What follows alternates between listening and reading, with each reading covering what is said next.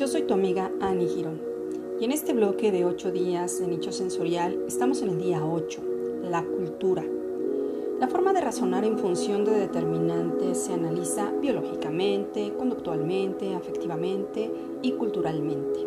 Y esto implica que las decisiones políticas deben participar del buen desarrollo de las niñas y los niños y sobre todo de su resiliencia, independientemente del nicho en el que se han desarrollado.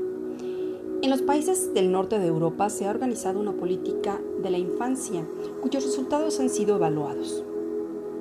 Por ejemplo, la incapacidad por maternidad dura un año. En nuestro país dura 84 días. Los primeros tres meses se le conceden a la madre y los nueve meses siguientes al padre o a la madre. Ellos eligen quién desempeña este papel, según decida la pareja. Los profesionales de la infancia son valorados y se les enseña desde el enfoque de la acogida más que del cuidado. El inicio en la escuela es más tardía.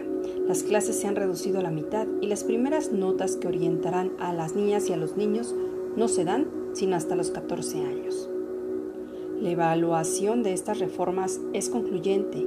Se observa un claro rendimiento de la inversión. El desarrollo es fácil, las relaciones son seguras y agradables.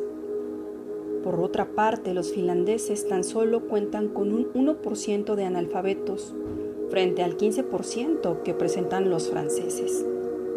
Los trastornos psicopáticos son raros. Los suicidios adolescentes han descendido casi a la mitad y los escolares en primaria obtienen a menudo la medalla de oro en el informe PISA.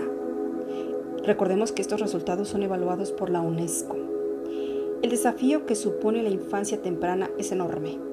Un niño o una niña de tres años puede haber empezado su vida con un mal pie, pero los trabajos sobre resiliencia permitirán mejorar su desarrollo. De la misma manera, en general, el de las niñas y de los niños que hayan resultado marcados por la existencia. Así que, si tenemos oportunidad de ayudar, coadyuvar en mejorar el nicho sensorial de una pequeña de un pequeño, hazlo. Y sigamos sanando a nuestra niña y niño interior. Siempre es posible. Yo soy tu amiga Annie Girón. Gracias, gracias, gracias.